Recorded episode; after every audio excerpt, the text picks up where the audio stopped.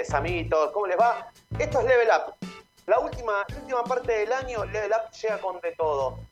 Con de todo. ¿Con qué? Con malas noticias, por un lado, porque No. todo, la- todo lo que vamos a ver ahora, todo lo que vamos a ver ahora son empresas que quebraron, básicamente. Pero por otro lado, está bueno como para repensar ciertas cosas. Voy a hacer como eh, un flashback, lo voy a poner en situación de por qué dije, bueno, vamos a ver cosas que tienen que ver con empresas que quebraron. Vamos a darle un, un trasfondo a todo esto, porque si no es tristísimo. Uno de los, yo estaba dando clases, contexto, estaba dando clases, vimos fake news, vimos consumo, vimos redes sociales, vimos un montón de cosas de eso. Y después, entre las reflexiones finales con los pibes y las pibas, eh, uno de los pibes dice, y profe, entonces al final lo que consumimos, lo que terminamos consumiendo en la tele, en las redes, no es lo que en definitiva nosotros buscamos consumir, es lo que nos muestran.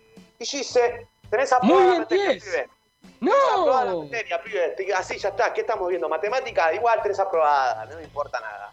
Eh, un, poco, un poco a partir de esa reflexión, dije, che, qué loco esto que empecemos a darnos cuenta que lo que esto, Spotify, estábamos charlando de Spotify, eso es lo que nos recomienda, YouTube lo que nos recomienda, las publicidades en redes. Pato lo que te recomienda. Construye hegemonía. Claro, exactamente. Pato le hace juego a la derecha. ¿M? ¿No? No nos olvidemos de eso. Ah, Pato, me llegó un mensaje del Confer. Dice que dejes de decir culo y falopa en la misma oración. Por lo menos en, en- en oraciones diferentes. Patricio Pellegrini. o sea que Patricio puedo decir- por favor. Dame, dame, mensaje, del Confer. Sí, un mensaje Julio. para Patricio Pellegrini. Le pedimos, por favor, que cese sus conductas eh, públicas en la radio, porque si no va a tener que ser citado a una oficina en la ciudad de Buenos Aires. Muchas gracias. Ok, O sea que, pero puedo, Julio, puedo decir, eh, me tomo una línea, no de no, no, subte. no, no, no Ah, podés. ¿no? No. Metáforas Ok. tampoco, chicos. El doble sentido- el doble- está- el doble sentido es muy, muy 1999. Ok, ok, muy Julio Comfort.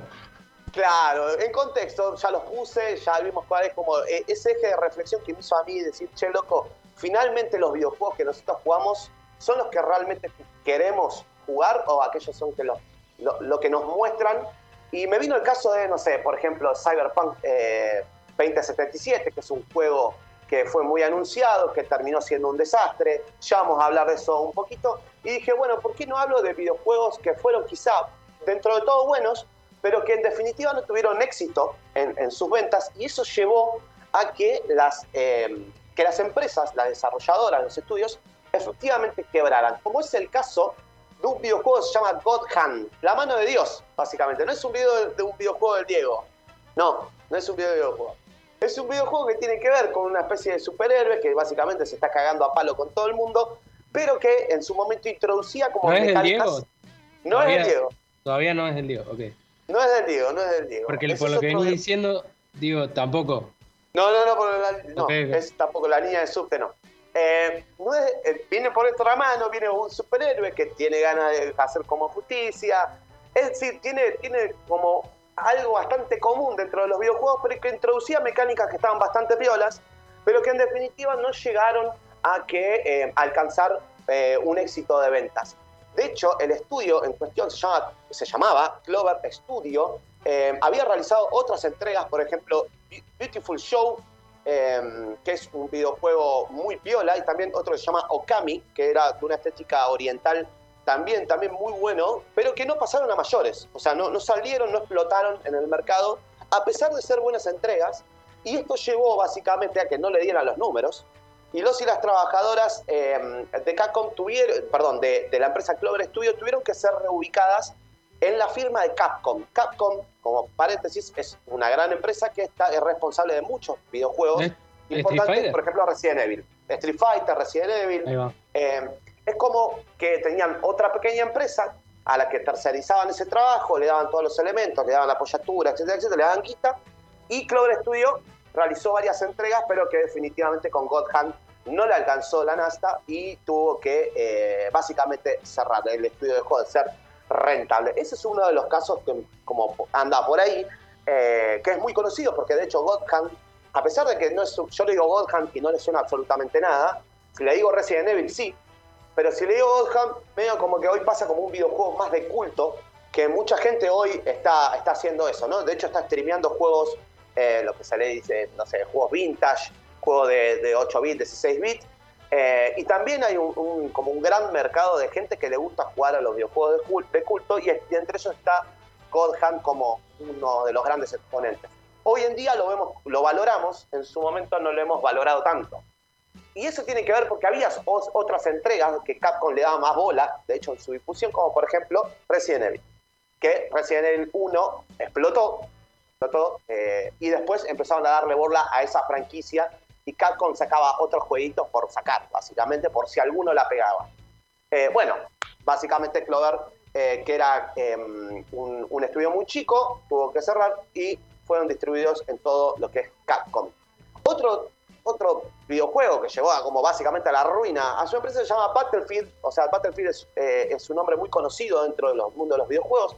Es un shooter en primera persona, tiene modo historia, tiene modo multijugador. Hoy en día es uno de los videojuegos más jugados del Battlefield. Eh, y de hecho, uno de los que ha innovado muchísimo en la dinámica y en rescatar procesos históricos con, mucha precisión, por ejemplo, la Segunda Guerra Mundial.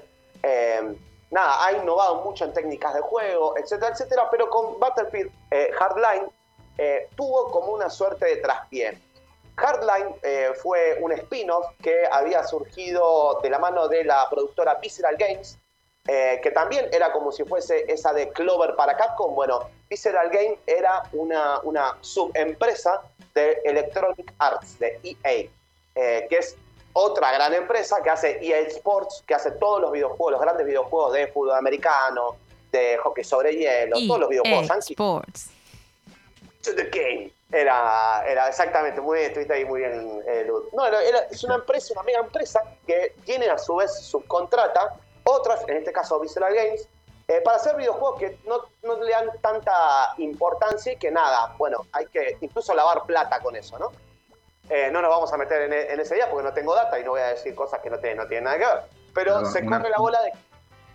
Mandale. Una cosita, EA Sports es Electronic Arts, Exactamente. pequeño conglomerado. cayó, cayó. Eh, sí, de hecho, de hecho, Visceral Games es muy conocida, pero el problema es, pasó lo mismo que eh, Clover Studio. Clover Studio se le dio eh, muy mal herida, porque ya venía de algunos fracasos, se le dio la tarea del Dead Space, el Dead Space 3. El Dead Space 1 es uno, se dice, es uno de los videojuegos de terror al estilo Alien, eh, que innovó en muchísimas cosas. De hecho, hay un documental sobre ese videojuego, sobre Dead Space, con comentarios de los directores y de los desarrolladores, eh, que, que habla sobre estas, estas innovaciones, pero que a lo largo de Dead Space 2 y 3 ya dejó de tener mucha popularidad y se lo dieron básicamente a Visceral Game a ver qué, qué puedes hacer. Una vez que terminaron de hacer eh, Dead Space 3 y fue un fracaso, también habían tenido anteriormente otro golpe duro que fue Dante's Inferno, que era básicamente el infierno de Dante con personajes eh, bastante más fantásticos eh, y todo esto que la palabra del día es licencia poética, mucha licencia poética, pero que era un videojuego realmente muy bueno, realmente muy bueno. También le fue como el orto, también le fue como el orto. ¿Por qué? Porque en el mismo momento que salía Dante's Inferno salía God of War. Entonces eran videojuegos muy similares y de hecho salía el God of War 2 y eran como demasiado similares, entonces en esa batalla la gente consumió más el God of War, el Dios de la Guerra, y Dante's Inferno pasó, a pesar de ser un videojuego hermoso, hermoso, hermoso, yo tuve la oportunidad de jugarlo en su momento, yo no sabía qué era, eh, y me pareció un videojuego muy bueno, pero nada, después de Dante's Inferno, después de Dead Space 3, llegó el Battlefield Hardline, que básicamente, a pesar de ser Battlefield, no logró las ventas y logró que eh, básicamente Visceral Games cerrara las puertas. Eh, y ellos sí que no fueron re- reubicados para nada, básicamente cerró y todos los trabajadores y trabajadoras hará fue. Otro O sea, Básicamente es estar, eh, sacar un buen videojuego en el momento equivocado y perder con algún otro que por algún motivo tiene, le va mejor. Digo, Sí, exactamente. Después hay otras situaciones, como puede ser la de Too Human, eh, demasiado humano. Eh, Too Human es un videojuego también eh, encargado así como a, a una empresa muy en concreto que se llama Silicon Knights. Eh, se llamaba Silicon Knights.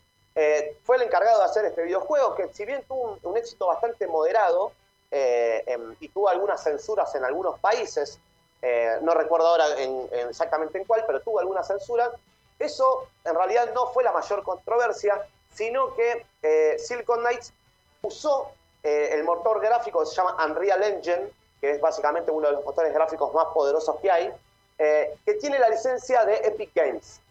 Como Silicon Knights utilizó para desarrollar Two Human a Real Engine sin permiso de Epic Games, Epic Games dijo, ah, sí, estás haciendo guita con mi motor gráfico, vení para acá. La empresa básicamente la demandó y tuvo una multa eh, con cifra millonaria y gracias a esa multa que le dio Epic Games, que es básicamente otra desarrolladora a nivel de Capcom, a nivel de, em, no sé, otras que, que, son eh, muy fuertes como CD Projekt, em, no sé, eh, como, como otras desarrolladoras que son enormes, dijo, ¿sabes qué? No tengo ganas que hagas un videojuego con mi motor gráfico y básicamente le hizo juicio e hizo quebrar a la empresa con ese juicio. O sea, la empresa No, para qué pagar mala leche. a Epic, muy mala leche, eh, básicamente no dejan de ser empresas, ¿no? O sea, no es que solamente entretenimiento detrás.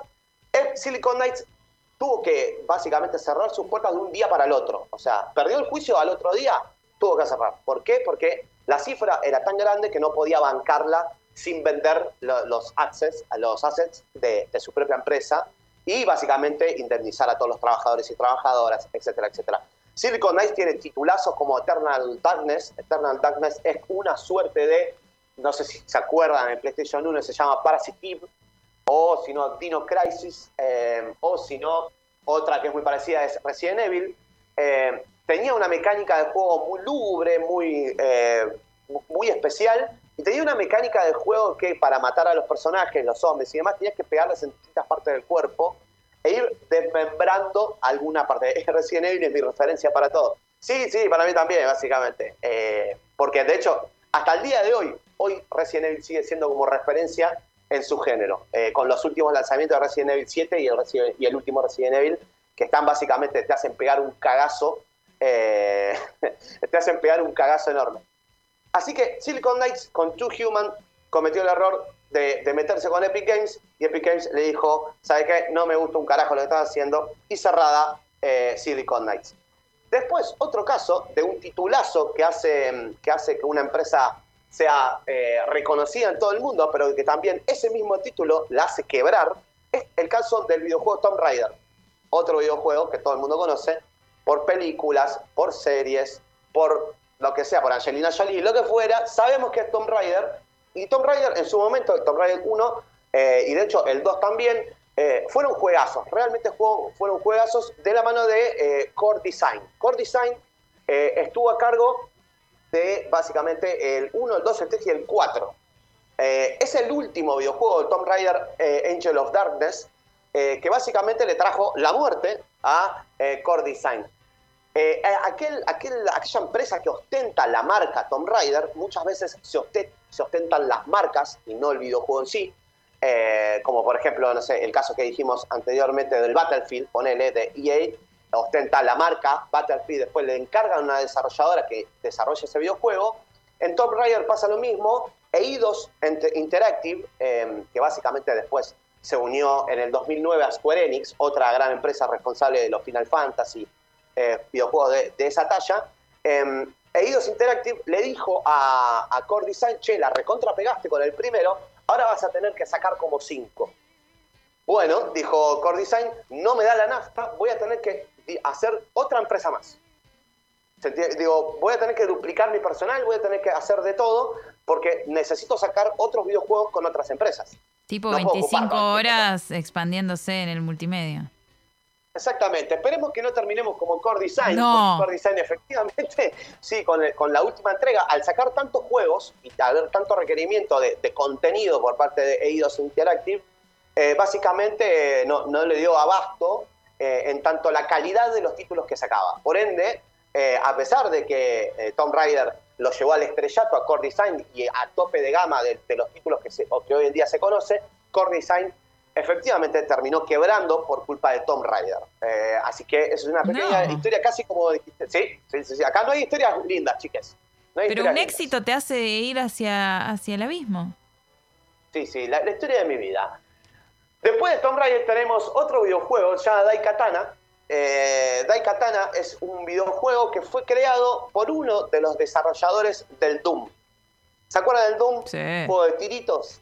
¿Eh? Uno de los primeros juegos- videojuegos de tiritos. A su vez, en paralelo estaba el Wolfenstein. El, no sé si se acuerdan. ¡Tiritos! Tirito con historia. Esa era otra palabra que también usamos mucho en 25 horas, eh, la palabra tirito, y no tiene que ver con falopa, Confer, señor Confer, discúlpeme, no tiene que ver con la falopa. Eh, el su arma de fuego. Ah, bueno, puta madre, no puedo creerlo. Está todo mal para el Confer, loco. Eh, es un videojuego, señor, no nos censuren. Uno de los referentes, que son dos, uno de los referentes del Doom se llama John Romero. John Romero es uno de los que básicamente después de la segunda edición del Doom decidió separarse por diferencias creativas y fundó una empresa llamada eh, Ion Storm.